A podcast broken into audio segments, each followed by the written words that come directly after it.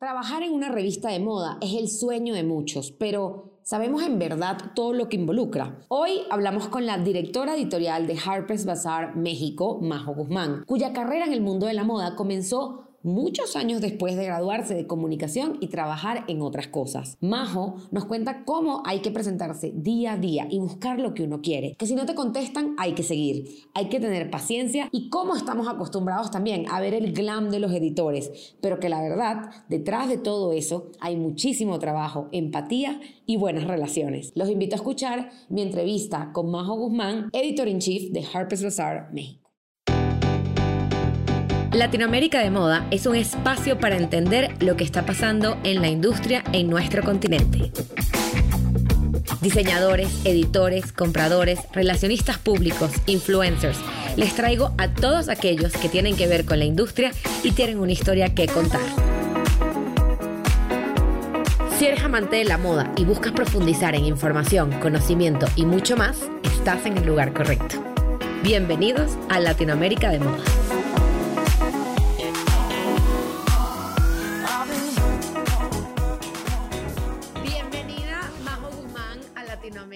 De moda. Qué emoción tenerte hoy en, en este espacio. Majo y yo coincidimos muchísimas veces en muchísimos eventos, siempre nos veíamos.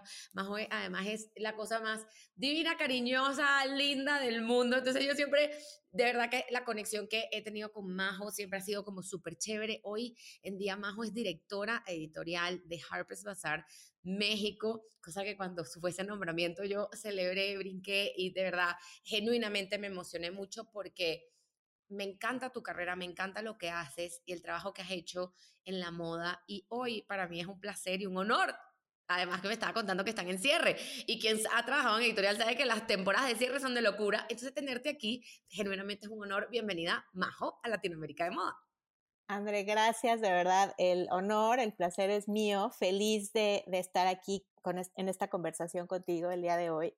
Eh, efectivamente, nos conocemos ya de un tiempo atrás, de cuando tú estabas eh, eh, metida en el mundo de las revistas directamente, el editorial, sabes de lo, de lo que te hablo y claro, coincidir contigo en eventos y en presentaciones, etcétera, siempre fue un placer, siempre te he admirado y de verdad es, te agradezco y es un gran honor y placer estar hoy contigo en esta conversación.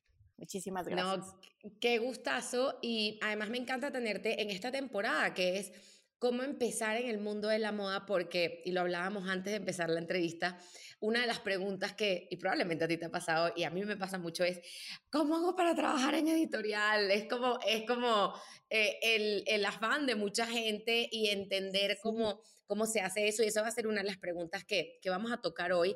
Pero Majo, quiero empezar preguntándote, ¿Cómo empezaste en el mundo de la moda? Pues mira, eh, mi historia es un poco extraña y, me gusta siempre platicarla porque creo que es un buen ejemplo de, que nunca es tarde para conseguir lo que te propones, tus sueños.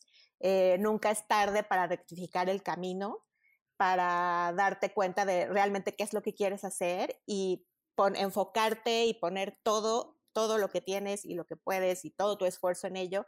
Y en mi caso, bueno, me siento afortunada porque pues lo logré, ¿no? Pero, pero es chistoso porque yo, yo estudié la carrera de, comunicación, de ciencias de la comunicación ya hace muchos años y, siempre pensé que que más bien mi destino era algo más, eh, más, más en el cine. Siempre, eh, lo que sí tuve claro desde el principio es que me gustaba escribir. Siempre tuve una habilidad, una, una, eh, pues sí, eh, me apasionaba escribir. Entonces, ya sabes que en la carrera, que escribe el guion de esto, que escribe el, y yo, taca, taca, taca, más que la parte técnica de, de, de, yo tomar la foto, yo tomar el video, yo, o sea, como siempre me gustaba estar en la parte de creación de, de, conceptos, pero en el papel, ¿no? O sea, siempre se me dio pero la verdad es que nunca, nunca pensé eh, eh, cuando yo, estudiaba dedicarme a, la moda, o sea, a la, comunicación de moda, ¿no?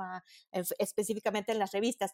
Debí de haber tenido una, una idea, eh, pero claro, en el momento estaba yo un poco clueless, o sea, no, no, este, no, no lo vi en ese momento, porque yo desde muy chiquitita, o sea, desde, ¿qué te diré? Empezar, tal vez a los 10 años, empecé a consumir revistas de moda. Entonces, estoy hablando de una época en donde no había redes sociales, no había internet, eh, bueno, como lo conocemos ahora. Entonces, era de que yo me iba a la tienda donde venden todas las revistas y de hecho ni siquiera muchas de las ediciones eh, de revistas, o sea, lo que se hacen localmente en ese momento estaban, tenías que comprarlas de Estados Unidos, ¿no? O sea, entonces yo eh, obviamente claro, empecé eh, por, etapas, ¿no? Compraba que sí la Seventeen, que sí, o sea, o sea como más acorde a, la pubertad en el momento en el que estaba yo, pero aún así, de todos modos, empecé a agarrar InStyle, empecé, me empezaron a llamar, obviamente, Vogue, Elle, Harper's Bazaar, o sea,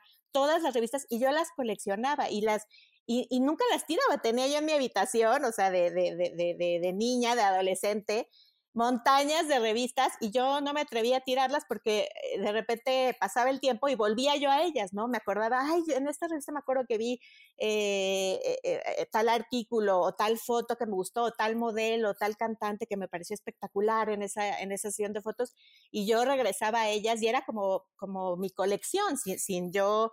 pues todo fue como muy, muy natural, ¿no? Yo las tenía, las disfrutaba, pero lo veía como, como tal vez un pasatiempo nada más. Nunca me quedó claro que en ese momento que yo podía dedicarme, o sea, a, trabajar una revista de moda ya en mi, eh, eh, ya de adulta y, y, entonces como que no lo tomé en serio. Entonces estudié comunicación y, y no, nunca pensé que, que, yo pudiera, o sea, tomarlo como una profesión, toda esta pasión que yo tenía por revistas.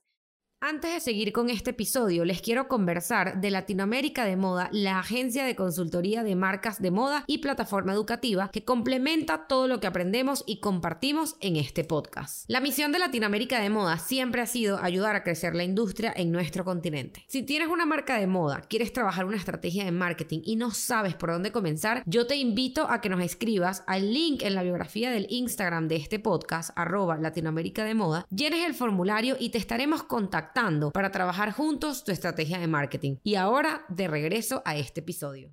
Pero lo que sí ocurrió y que se me facilitó ya para, para después, cuando ya me llegó esta, ahora sí que esta epifanía de sí tengo que dedicarme a, trabajar en moda, en una revista específicamente, de, eh, el hecho de que desde los 10 años yo estuviera consumiendo revistas y viendo y todo, mi ojo se entrenó, o sea, eh, eh, visualmente, eh, ver, las, ver las fotografías, las, estas sesiones de fotos, historias de moda espectaculares, de belleza, leer, o sea, agarrarle el tono, incluso conocer la personalidad de cada revista, ¿no?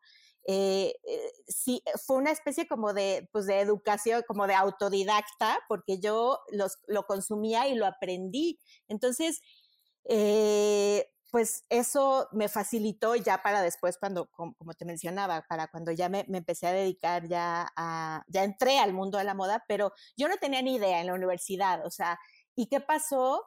Que ni el cine, ni la radio, ni la, moda, nada, o sea, a veces uno, eh, eh, la gente, eh, y ahora que por ejemplo que, que doy bueno, eh, ahorita estoy en pausa, pero he dado, eh, sobre todo en estos años de pandemia, clases en, en la universidad sobre, eh, sobre moda, editorialismo de moda, es, es, es, la materia que he dado y muchas, muchas de mis alumnas y alumnos me preguntan precisamente esto, ¿no? De, de, cómo, de que se sienten pues un poco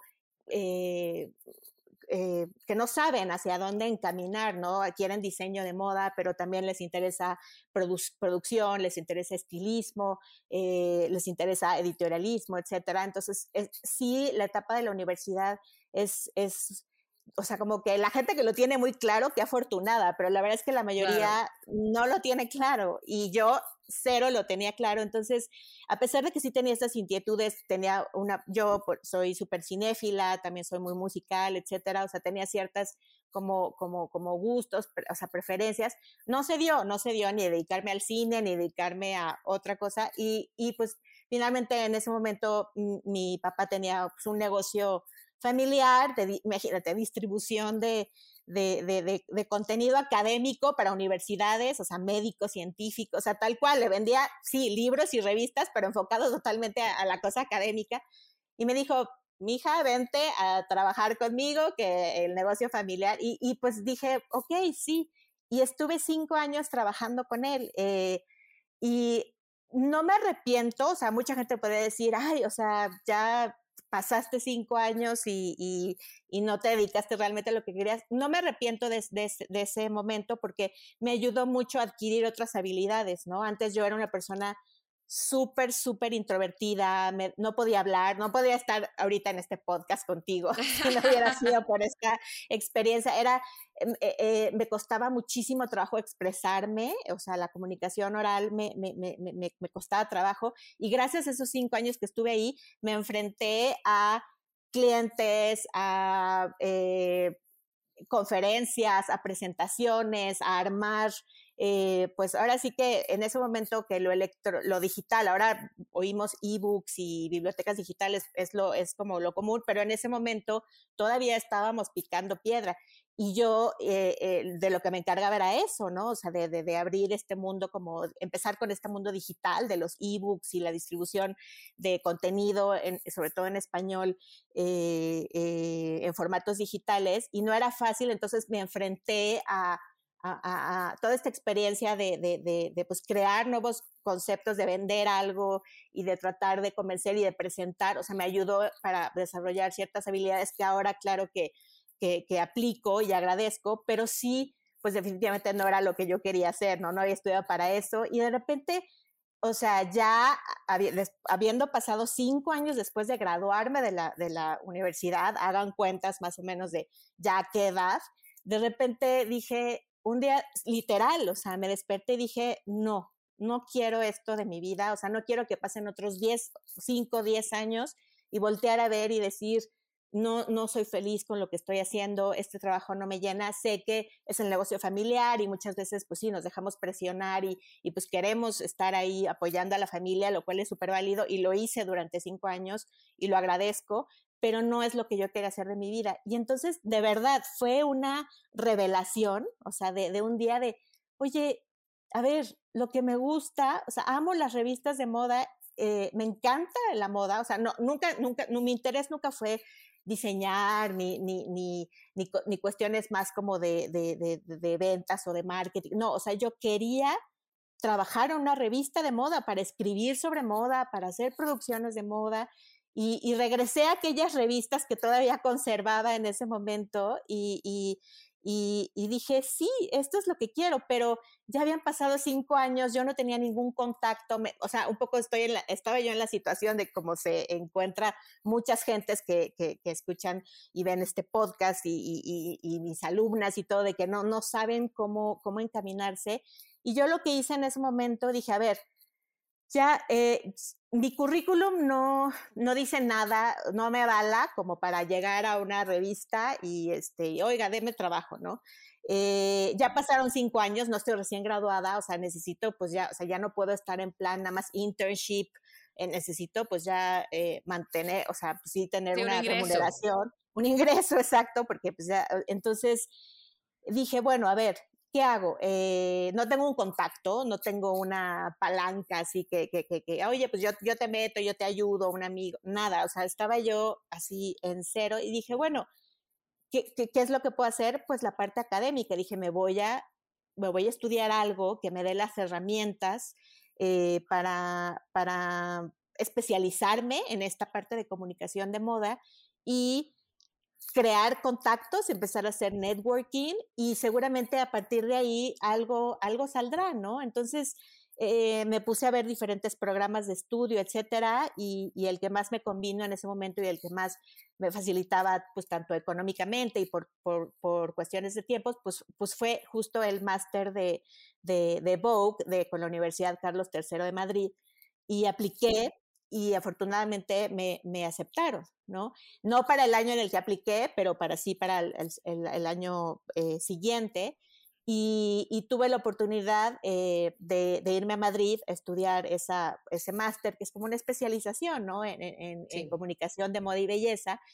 Y, y yo tenía muy claro que sí quería regresar a México. Obviamente, pues si salía alguna oportunidad eh, allá, pues bienvenida, ¿no? Pero sí yo sí quería regresar a México, pues por, por la familia y porque dije, eh, como que quiero hacer algo en, una en mi país, ¿no? O sea, o sea, como que siempre la, ahora sí que la sangre llama y las raíces y todo, y, nunca había yo vivido fuera eh, eh, de, de, mi país y yo tenía la idea de regresar, pero me fui a Madrid, estudié ese, ese máster y pues fue lo que me cambió en mi vida, ¿no? Entonces, si alguien eh, que aquí nos esté escuchando se puede inspirar o le puede dar una guía, esto que estoy comentando, pues siempre siempre la academia es, es, la, o sea, es lo que te va a dar, vas a estudiar sobre algo que te gusta, sobre algo que, que, te apasiona. Eh, aparte que lo, disfrutas, eh, te puede abrir muchísimas fuerzas y ese fue el camino que yo tomé, ¿no? Eh, estudiarme, especializar, especializarme en comunicación de moda y belleza, porque, porque esta, este máster no ves cosas de, de, de, no sé, de visual o de cómo hacer tu propia marca. No, es un, es un máster de, de, de, cómo se trabaja en una revista, ¿no? Mis profesores eran los editores en ese momento de, de las revistas en España y, y, además de que tuve otro, tenía, eh, la verdad muy bien, yo lo recomiendo 100%, este, a mí me fue muy bien, yo lo aproveché totalmente, tuve la oportunidad de hacer prácticas profesionales, no en una revista, pero sí en una agencia de relaciones públicas, lo cual también me quedó claro que yo no iba para PR, pero sí vi del otro lado de la moneda, ¿no? De estar del lado de la marca, que eso también te, abre otro mundo. Sí, totalmente. yo siento que necesitas saber también lo que está pasando del otro lado, claro. porque, y, y es lo que me pasó a mí en mi momento también de,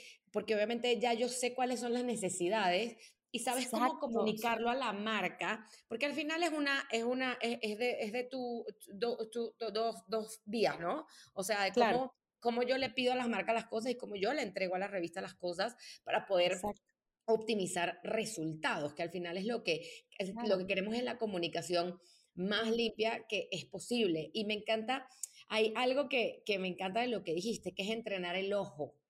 Muchas personas, eh, y yo estoy de acuerdo contigo, o sea, yo, yo me fui a estudiar justamente por eso, porque yo decía, bueno, ya yo sé este conocimiento, pero ¿cómo hago para eso? Como que empezar a especializarme en este tema donde yo quiero, de lo que yo quiero hacer. Eh, creo que la educación es impresionante, pero eso de educar el ojo también es, es, es, muy importante. Yo lo hacía con un amigo en Nueva York, nos íbamos a ver vitrinas los domingos eso era lo que nosotros hacíamos, ir a ver las colecciones a las tiendas, ir a tocarlas, o sea, literal, no metíamos en las tiendas carísimas, no comprábamos nada, pero veíamos cómo estaban hechas las cosas, las telas, porque eso te da, te entrena de cierta forma, no es nada más, o sea, aquí no, no, o sea, las revistas y, yo soy como tú, o sea, yo amo las revistas, yo amo un papel, a mí que me, las revistas impresas me las dejen para siempre, por favor. O sea, yo colecciono, todas mis revistas las tendré forever and ever. O sea, ahorita que estuve como en, en, planes de mudanza, yo decía, si hay algo que no se va de aquí, son mis revistas. O sea, esos son, ese es mi bebé en la vida. Entonces, eh, el poder tenerlas, el poder dejarlas, el poder ver y poder ah, esto por aquí, ah, esto por allá, aquí hace esto. Y de ahí también em, empezar a entender también quiénes son como esos actores que estaban pasando, o sea, quiénes son las personas que están. Y, y yo imagino que, bueno, cuando tú empezaste a hacer eso en, en Venezuela, no llegaban las revistas, en Venezuela llegaba la Tú. Esa era la única revista que llegaba. La Tú, y yo tuve mis Tú, pero forever and ever. Y era la televisión, o sea, era ver los desfiles de, y los reviews de Tim Blanc semanas después de que pasaban pero así fue como empecé como a, entender que era una cosa que era alta costura, que, porque obviamente no era lo mismo que lo otro, y fue cuando empecé como a, empaparme un poco, un poco a esto. Y me encanta que digas que, que, tú querías regresar a México. ¿Qué pasa cuando tú regresas a México después de, de estar esos años en, en, en España? Que, que, es, es algo como muy importante y aquí viene, viene también, eh, pues si alguien puede aprender algo de, mi experiencia, de lo que yo hice, porque obviamente yo regreso ya, ya con este, eh, pues como eh, respaldo en mi, en mi currículum de ya, ya tengo una máster, tengo unas prácticas en tal agencia en donde estuve en contacto eh, con tales marcas, ya, ya, ya, ya me, aval, me sentía yo como ya avalada para entonces empezar a tocar puertas, pero claro, tocar puertas y sobre todo, eh, insisto, e, e, ese momento en donde no había Instagram, no podía seguir a, las, eh, no tenías el acceso este tan fácil, entre comillas, que hoy tenemos con diversos personajes eh, por las redes sociales, que eso es algo que yo le veo positivo a todo el mundo digital, las redes. En ese momento, te estoy hablando de 2008 más o menos, ¿no? Cuando, cuando yo regreso, finales de 2008, yo regreso a México Claro, sí, claro, ya había Facebook, estaba Insta, pero no era lo, como lo conocemos ahora, o sea, no tenía este boom, no, o sea, no, no era, más bien para amigos.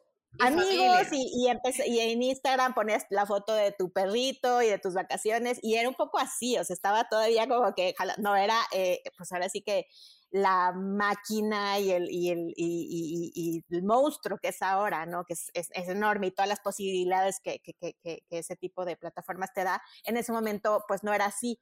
Entonces, ¿qué hice? Ok, llegué y ya tenía yo, pues me sentía avalada por la parte de, un poco de, educación y de experiencia en haber hecho prácticas ahí, etcétera, pero pues no tenía contactos. Entonces, pues dije, ¿cómo le hago? Tal cual, me fui a la tienda, a comprar todas las revistas habidas y por haber y buscaba, busqué en los directorios, directorios editoriales de, la, de, la, de, las revistas, porque muchas veces ahí vienen los correos electrónicos de, de la gente, de los editores, del editor de belleza, de alguien, ¿no? Así. Entonces hice, me fui, me compré todas las revistas que me podían interesar, o sea, que estuvieran enfocadas en moda, y revisa, revisando, ¿no? Los directorios, ¿no? De, de, quiénes eran estos players, estos personajes, sobre todo también incluso para para tenerlos ubicados, ¿no? Saber quiénes son los, los editores, porque obviamente después de, ver eh, documentales de como el September Issue o la película de Devil Wears Prada, o sea, tienes más o menos idea de quiénes son los actores a nivel global, pero tienes que conocer quiénes son estas personas que están eh, moviendo las piezas de ajedrez dentro de, pues, de tu país, ¿no? O sea, de, de, de, de donde estás tú, ¿no? Entonces, tal cual eso hice, o sea, se oye como muy rústico, pero, pero eso es, esa fue mi realidad.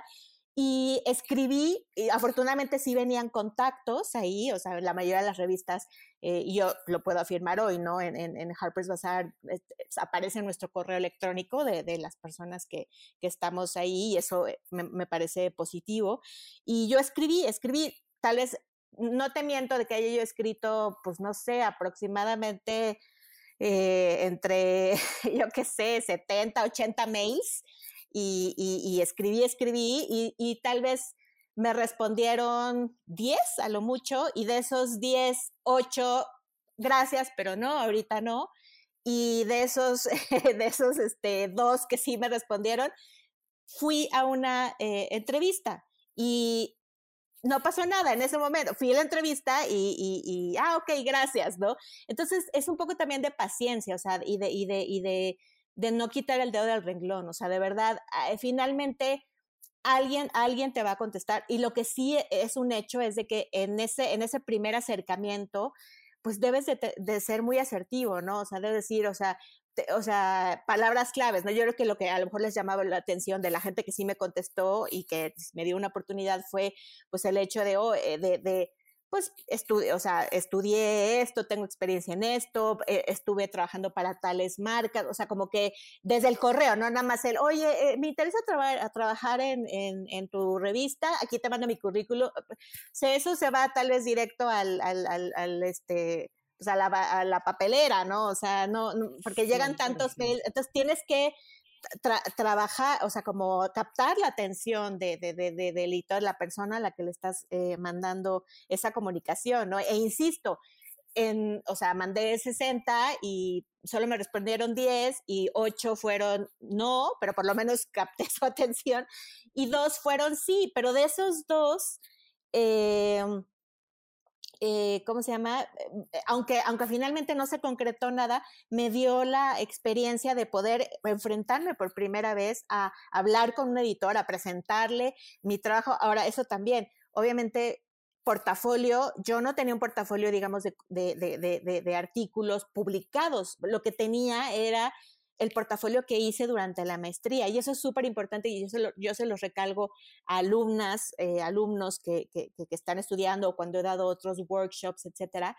eh, no se tomen a la ligera el, trabajo que hacen en, las universidades. Eso puede ser parte de su portafolio. Ok, a lo mejor no es un trabajo ya publicado, pero si a mí me llega alguien eh, ahora al ser director editorial, que a lo mejor no tiene experiencia algo publicado, pero me enseña un, un escrito que hizo para tal trabajo de universidad o tal producción y todo, y veo que, que, está que es bueno, que está al nivel, claro que lo toma en cuenta, ¿no? Entonces, esos trabajos universitarios, o sea, de verdad, no hay que tomarlos a la ligera. Y yo, eso, eso, es lo que yo presentaba en ese momento, porque realmente yo no tenía experiencia de algo, o sea, previa, algo publicado en, una otra revista.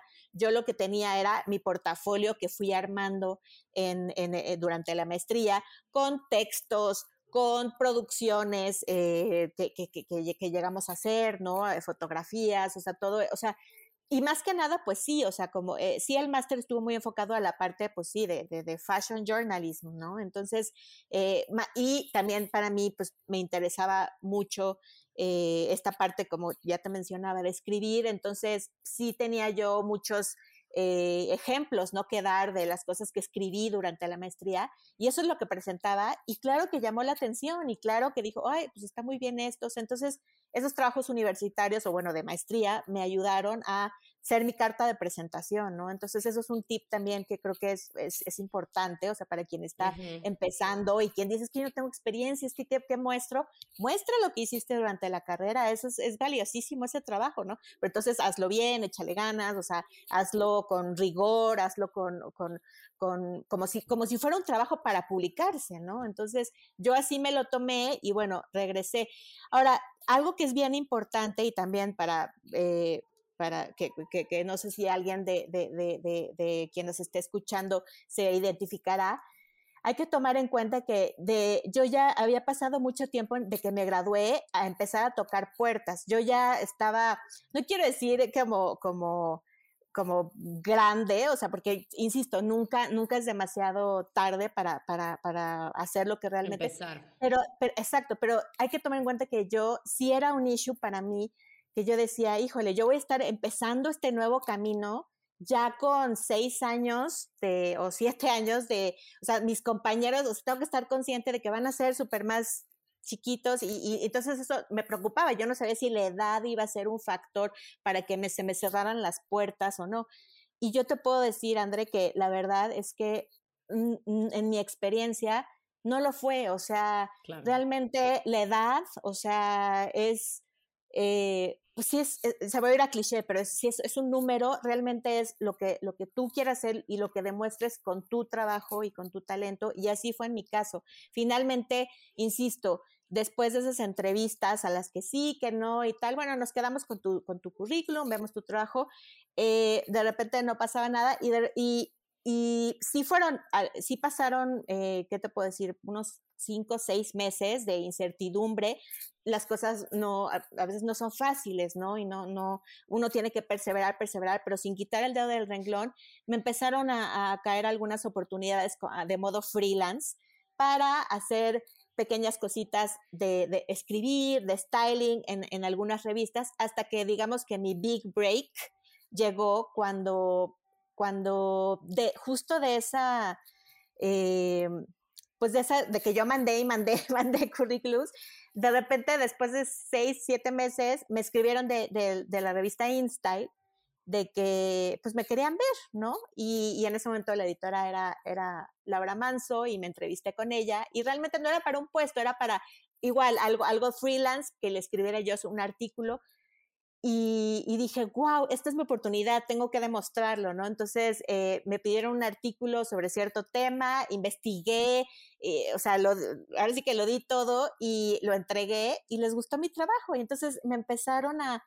a, buscar para ciertas cosas, oye, ahora me puedes entrevistar a, tal, oye, ahora necesito un, un, artículo sobre tal, me lo puedes hacer, como cosas muy eventuales, pero ya empecé a ser como una especie, pues sí, de colaboradora, ¿no? En, en, en esta revista y para mí era un, o sea, dije, este, este es mi momento, o sea, tengo que demostrarlo. Entonces, en cada, eh, digamos que, eh, trabajo que me encargaban, de verdad que eh, lo di todo, ¿no? O sea, todo, o sea, no, no fue nunca me lo tomé a la ligera, o sea, por más pequeño o grande que fuera el proyecto, o sea, yo de verdad, y, me apasionaba y, ahí hasta rectifiqué que esto era lo que, eh, había yo tomado una gran decisión al irme a Españito porque el trabajo me estaba encantando, o sea, me emocionaba, no me pesaba, me iba aquí para allá, e, e, era, era, era increíble.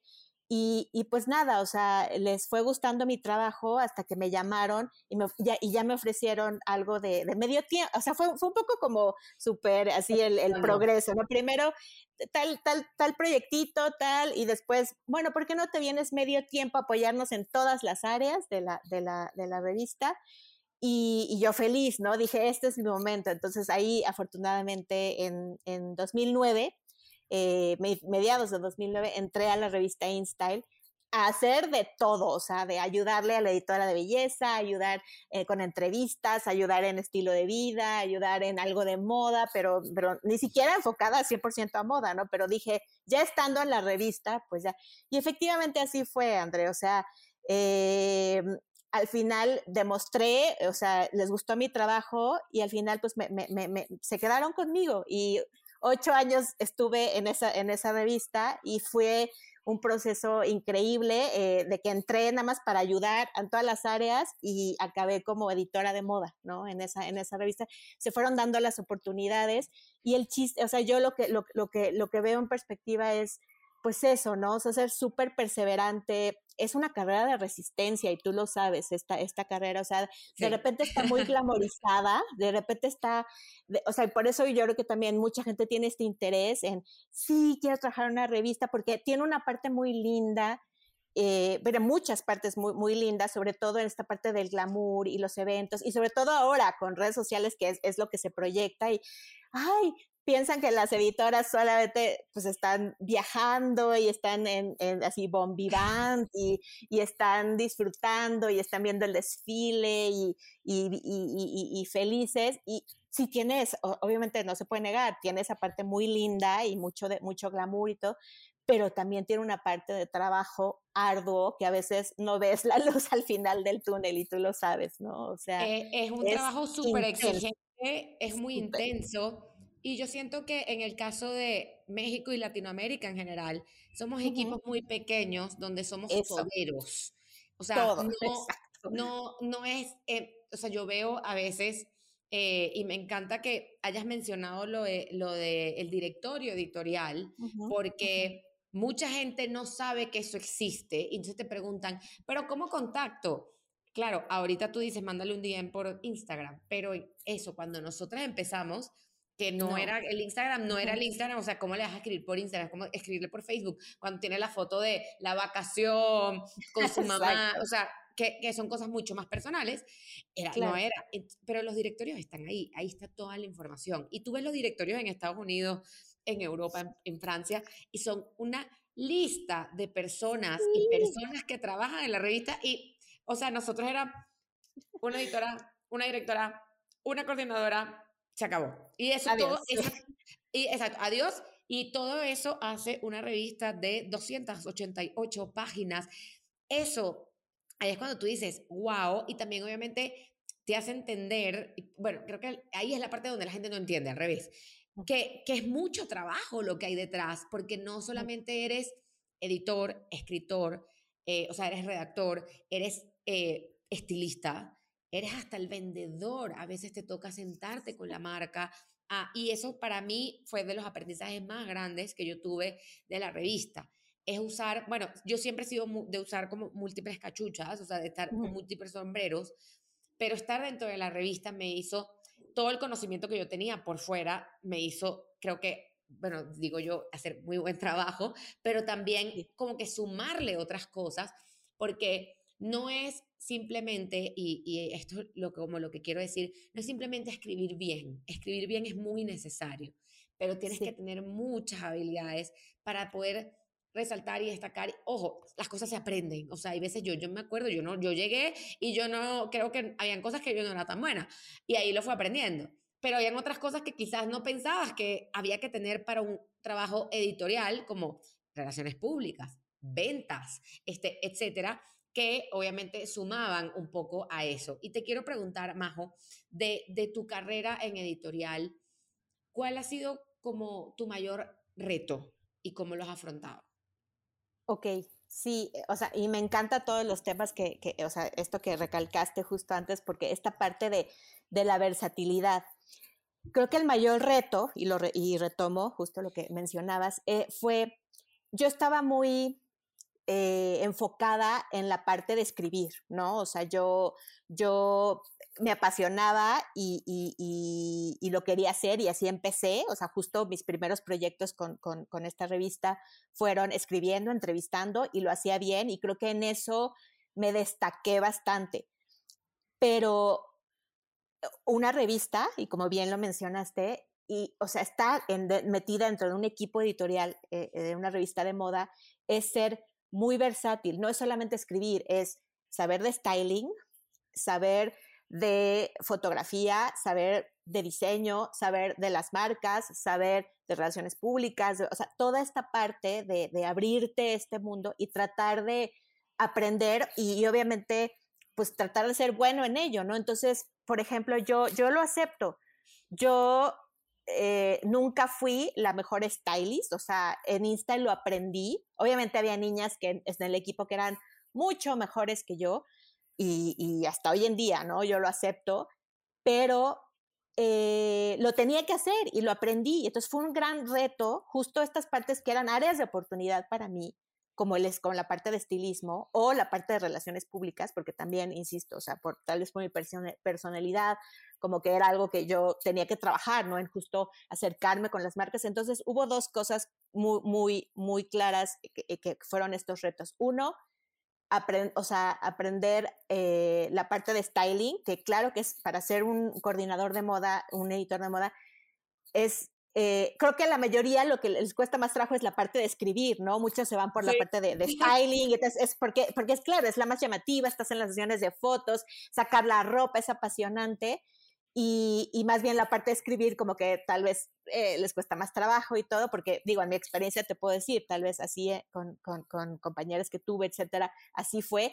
Y yo al revés, o sea, tenía la parte de escribir y de editar súper dominada y más bien fue la parte de aprender a hacer una propuesta de styling, o sea, entender que estilismo de moda no es solamente poner una, una ropa y ya, o, o, o, sea, tienes que entre justo esta parte de creatividad, ¿no? De, ponerle tu sello personal a esta parte de estilismo. Entonces, por un lado, eso fue un reto y por otro lado, la parte de hacer PR, porque sí, o sea, en la parte editorial, sea, ya seas coordinadora, asistente o la directora, vas a tener que tener una comunicación directa con las marcas, vas a tener que ir a muchísimos eventos, o sea, tú crees que después de el shoot y todo ya te vas tranquila a tu casa a descansar, no, ahora te cambias, te pones el taconcito, te pintas eh, el labial y te vas al evento, ¿no? Porque aparte hay eventos a todas horas, bueno, ahorita eh, son más virtuales, pero bueno, eh, o sea, hay que entender que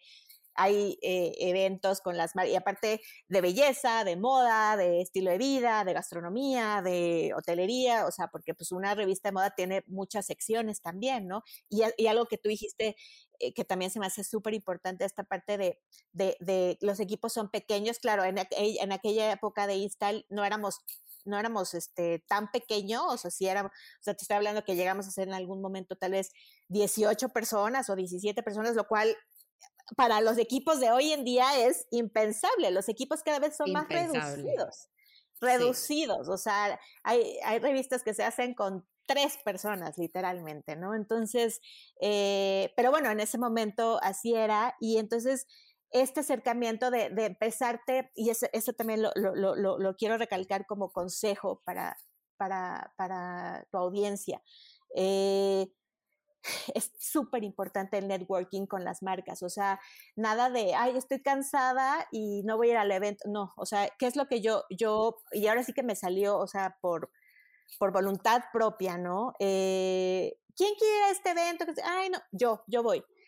Oigan, pero después de la sesión de fotos, ay, yo lo hago, o sea, era, o sea, me empecé a, a involucrar tanto, ahora, ahora meté pues sí, fuera, era, era, estaba, llegó el fin de semana y estaba yo exhausta, ¿no? O sea, no quería este, hacer nada porque era trabajo de escribir, trabajo de producciones, de ir a sacar ropa, estilismo, etcétera, o sea, que es muy, y aparte en, una ciudad de, en la Ciudad de México, que es, pues por el tráfico, por diferentes cosas, es, es, desgastante, y después todavía el evento y tal, pero nunca le dije que no a, a un evento, a una, a una presentación, a una comida, a un one-to-one con la marca. ¿Por qué? Porque yo dije, es la forma, pues, de tener las relaciones con las marcas, y finalmente la relación con la marca y la revista es un ganar-ganar, o sea, la marca está buscando una publicación, que, o sea, que, que, se le dé visibilidad a, a, esto, este producto, lanzamiento, servicio, lo que, que, es lo que quiere ofrecer.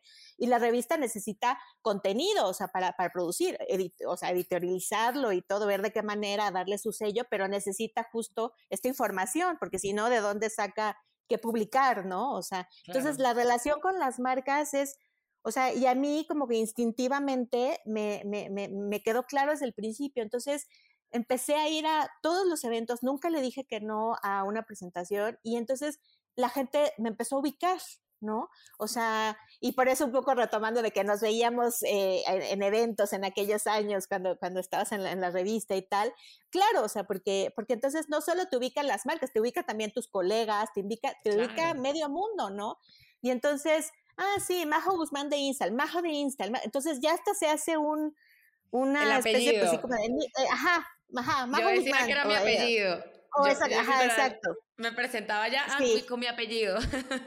Exactamente, ¿no? Y así te empiezan, y así hasta te guardan, ¿no? En, su, en, sus, en sus contactos de así de majo de tal revista, ¿no? Entonces, eh, eso me ayudó, o sea, y ahora que, y en ese momento yo no me daba cuenta de lo que estaba haciendo, pero ya que lo veo en perspectiva, en esos ocho años que estuve en esta, en esta revista, la gente me ubicaba perfecto, todas las marcas, y además otra cosa, eh, o sea, eso, eso como en la parte como de retos, ¿no? La parte de estilismo y la parte de darte a conocer, de, o sea, porque aparte, sí, eh, eres vocera de la revista, pero también tienes tú que pues darte a conocer con, con, con, tu personalidad y con quién eres. Y algo también muy importante y que a mí me ha servido y que retomo ahora que, que bueno, que, que, me nombraron directora editorial de Harper's Bazaar, eh, el recibimiento que tuve por parte de la gente. La gente, así como tú, y, yo te lo agradezco muchísimo, se desbordó en, en, en, alegría y en felicitaciones de que, de que merecidísimo, Majo, eh, has estado aquí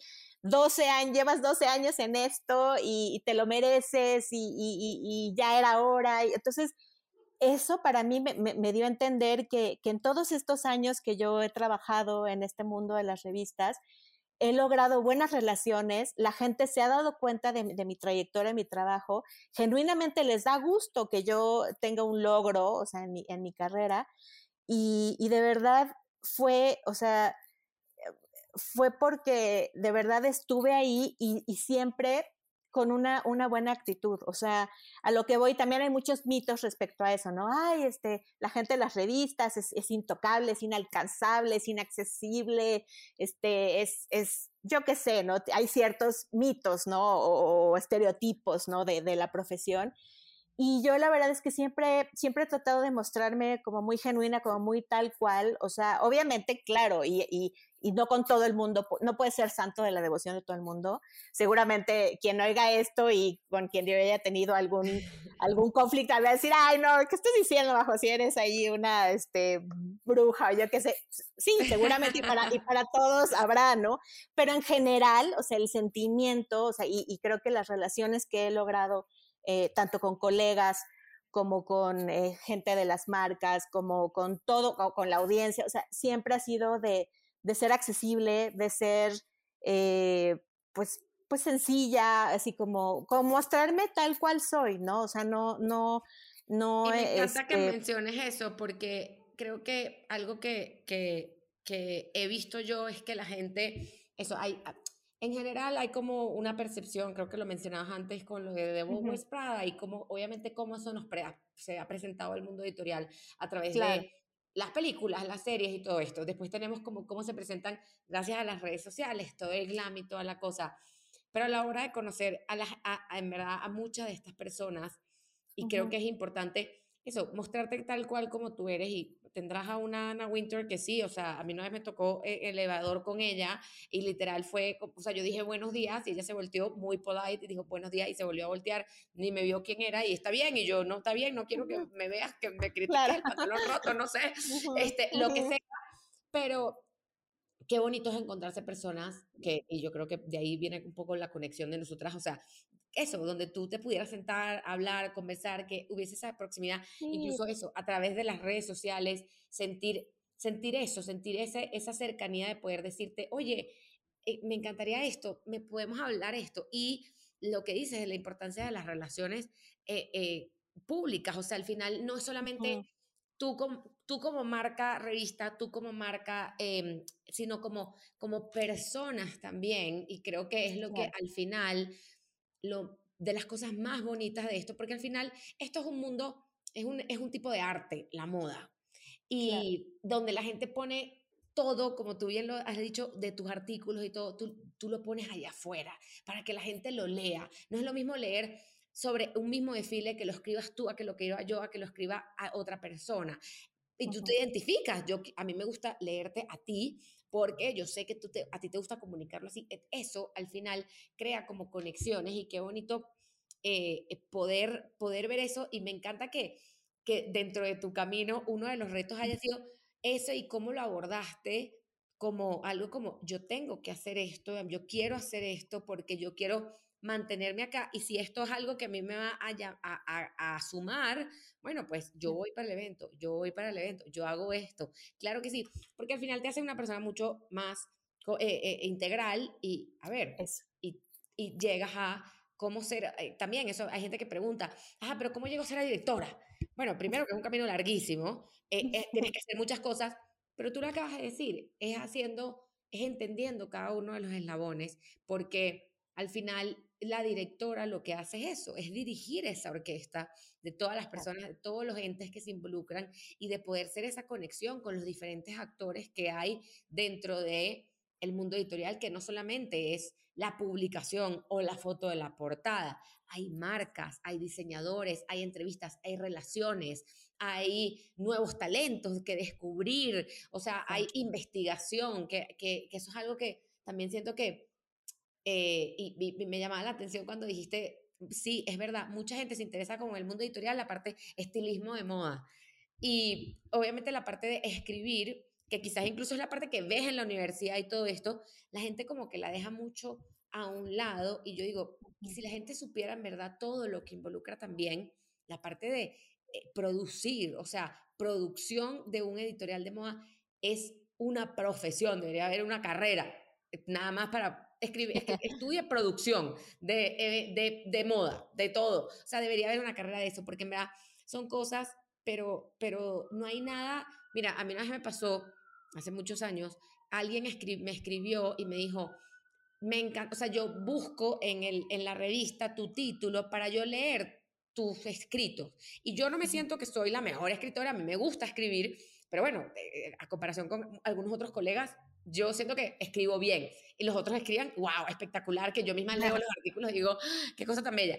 Y cuando esta persona me escribió eso, yo dije, esto vale más que nada, porque sí. yo puedo tener el ojo bello para hacer la foto y tal, pero el hecho de que ella diga que ella busca mi nombre para ella leer lo que yo escribí, es como llevarlo a otro, a, a otro nivel. Y esto me da pie a mi próxima pregunta, que es, ¿cuál fue ese momento en el que tú dijiste, de aquí soy. Este es el momento gratificante en el que yo me, o sea, de que dijiste, yo me quiero dedicar a esto por muchísimos años. Pues yo creo que fue eh, precisamente en este, en este primer trabajo, eh, experiencia que tuve eh, en InStyle. Siento que hubo eh, dos momentos. En la parte de, escribir, eh, eh, fue cuando, cuando mi, jefa en ese momento, yo era coordinadora de moda y, mi editora de moda, ella iba a hacer una entrevista con un diseñador súper top, increíble, y, y, me pidió que yo le revisara sus, sus, sus entrevistas, o sea, sus preguntas, ¿no? Porque entonces eso, eso me indicó de, wow, o sea, mi jefa está, o sea, me tienen tan, en tan, en tan estima, o sea, aprecia tanto mi, mi, mi, forma de escribir y todo, que, que ella está confiando en mí para que yo le dé mi, mi, punto de vista sobre lo que ella va a entrevistar. Y para eso para mí fue, wow, o sea, soy buena en lo que hago. O sea, mi, mi jefe está reconociendo que, que, que, que, y está confiando en mí en esto. Y eso me dio una satisfacción inmensa. Y, y, claro, eso te motiva a seguir adelante, ¿no? Entonces, eh, a partir de eso, de que, de que mi jefa tuvo este, pues, detalle, o sea, conmigo, de, de, que yo le revisara sus, sus preguntas, cuando que ella, pues, ella era la editora, ¿no? Y yo, wow, o sea, eh, pues, pues básicamente eh, eh, cuando me empezaron a, pues a dar eh, carta abierta para que escribiera cover stories, para que entrevista, o sea, como que en ese momento en la parte editorial dije, wow, y en la parte ya como de, de, de estilismo, eh, cuando, cuando me dieron la oportunidad de hacer mi primera eh, editorial de moda, de la cual yo estoy súper orgullosa, que fue con unas, una, una celebridad y la hicimos ahí en, en la Estela de Luz, aquí en, en, la, Reforma, y fue el primer trabajo que dije, wow, o sea, sí soy buena, sí, sí, sí, a pesar de no ser la mejor stylist, esto quedó súper bien, me siento orgullosísima y, y sí recibió muy, muy, buen, este, muy buenas críticas, etcétera. Dije, wow, de aquí soy, o sea, no solamente en la parte de escribir, ya demostré que puedo hacer estilismo.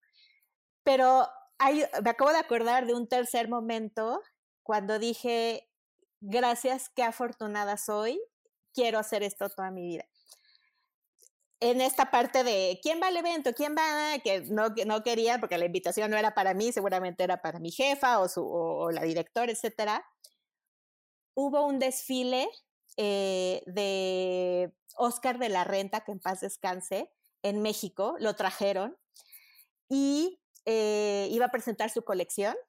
Eh, y, y, por alguna razón nadie pudo en ese momento y yo dije, yo voy, yo voy, yo quiero ir voy al evento, que fue aquí en, un recinto, aquí en, por, por la eh, zona sur de la Ciudad de México, impresionante, era, eso era una, un eventazo con mesa sentada, cena, eh, pasarela, y, y, yo obviamente en ese momento era coordinadora de moda, yo nunca había asistido a un Fashion Week a nivel internacional, sí había, sí había asistido a Fashion Week México y, y ya estaba yo un poco ocupada, pero ver a un diseñador, o sea, de, de, de, la talla del señorón Oscar de la Renta en mi país, en un eventazo que era del gala, ¿eh? hubo que ir de largo y la gente... Y yo no me la creía y, invité a una amiga, o sea, porque era plus one y todo, y sí, vamos, o sea, y de repente empieza el desfile y, o sea, la primera vez de poder ver una colección de una marca de, de, de, o sea, de esa talla, ¿no? De Oscar de la Renta, con música en vivo al final se apareció Juan Luis Guerra a, a tocar, imagínate que de repente soy fan, y el señor Oscar de la Renta eh, cantando bachata rosa con, con, con Juan Luis Guerra, es ese momento de, entonces fue, se conjuntó música, se conjuntó moda, se conjuntó relaciones públicas, o sea, y en México y todo, y, hasta, me, acuerdo y se, me eriza la piel, o sea, ese momento es de los momentos no solo más lindos de, de mi carrera y de mi profesión, y que dije, wow, es que este tipo de oportunidades no cualquiera las tiene, qué privilegiada soy de estar aquí.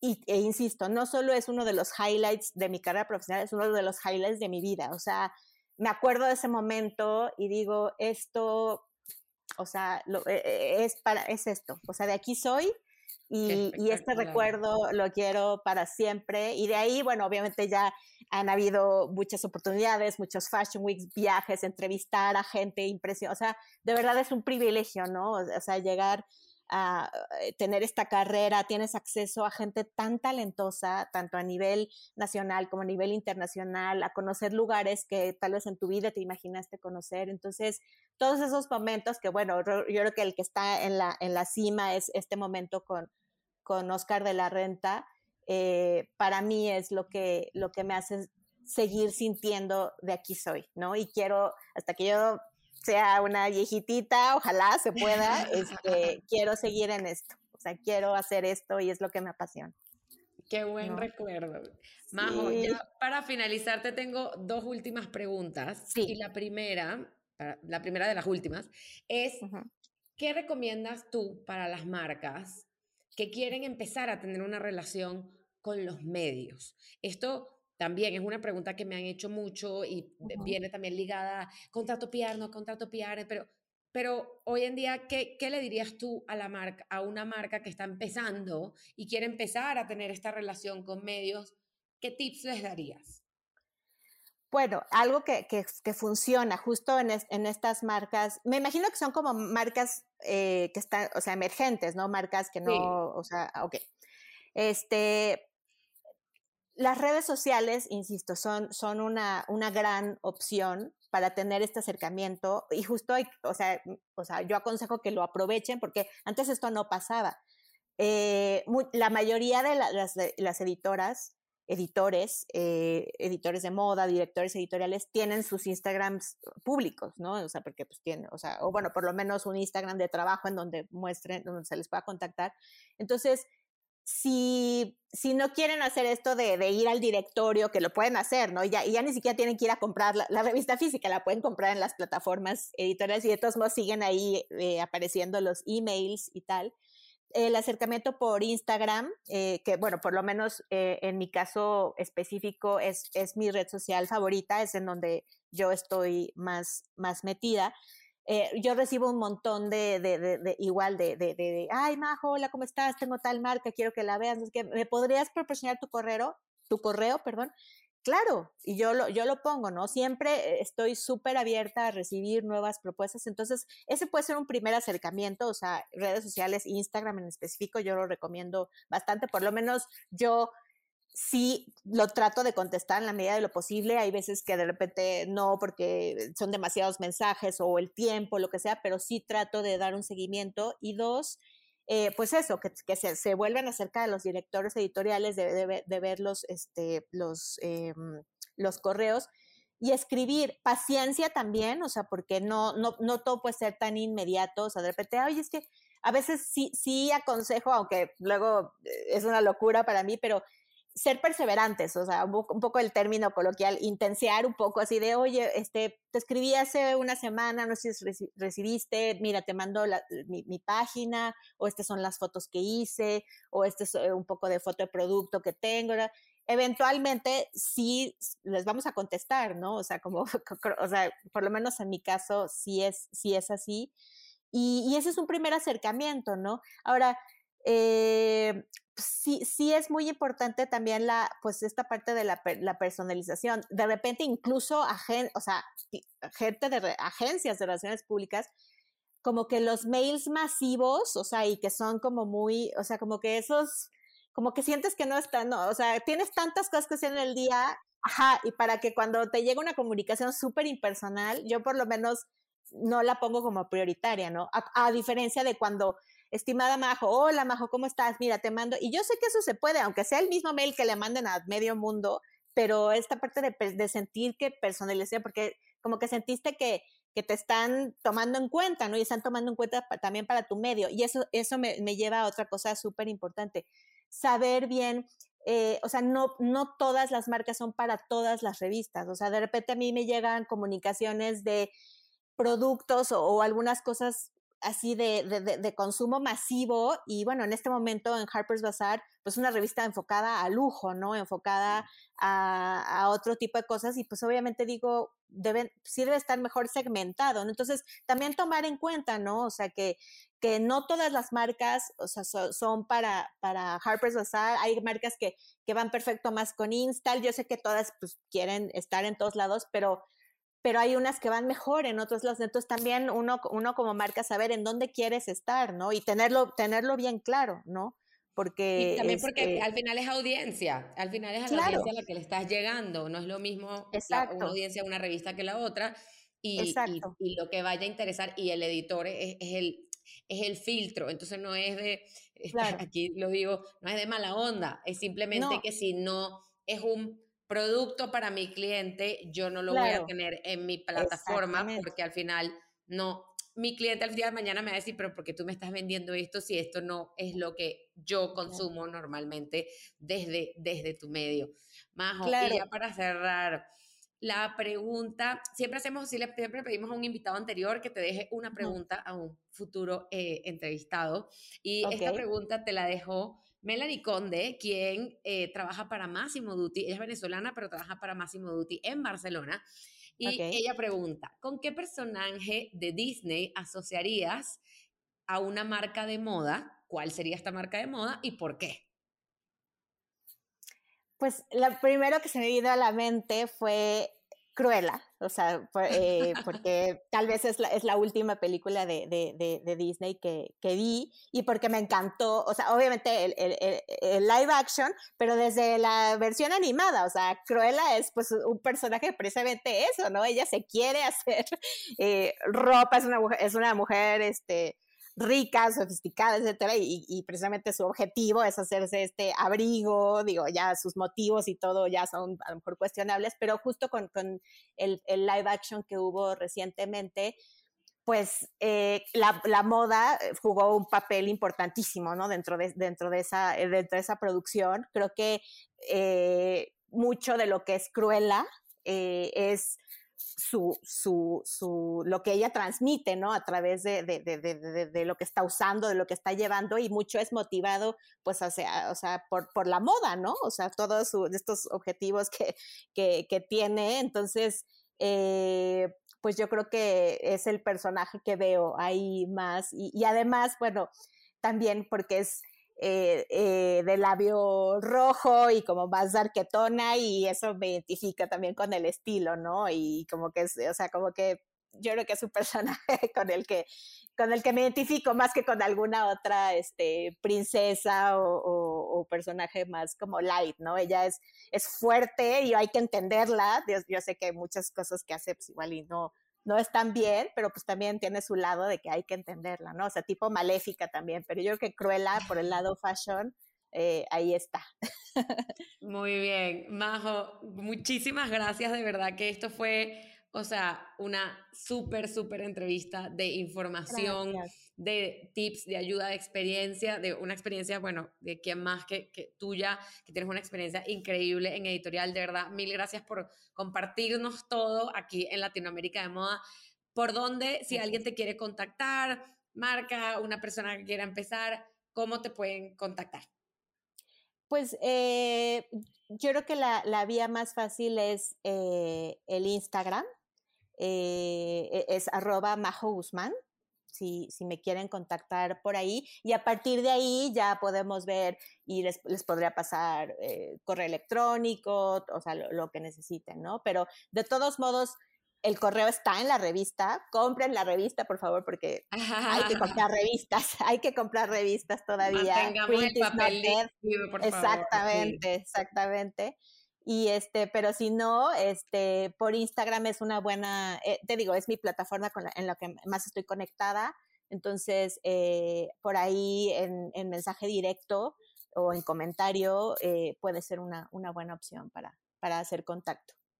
Perfecto. Majo, muchísimas gracias, otra vez. Y bueno, Latinoamérica, vamos a tu casa.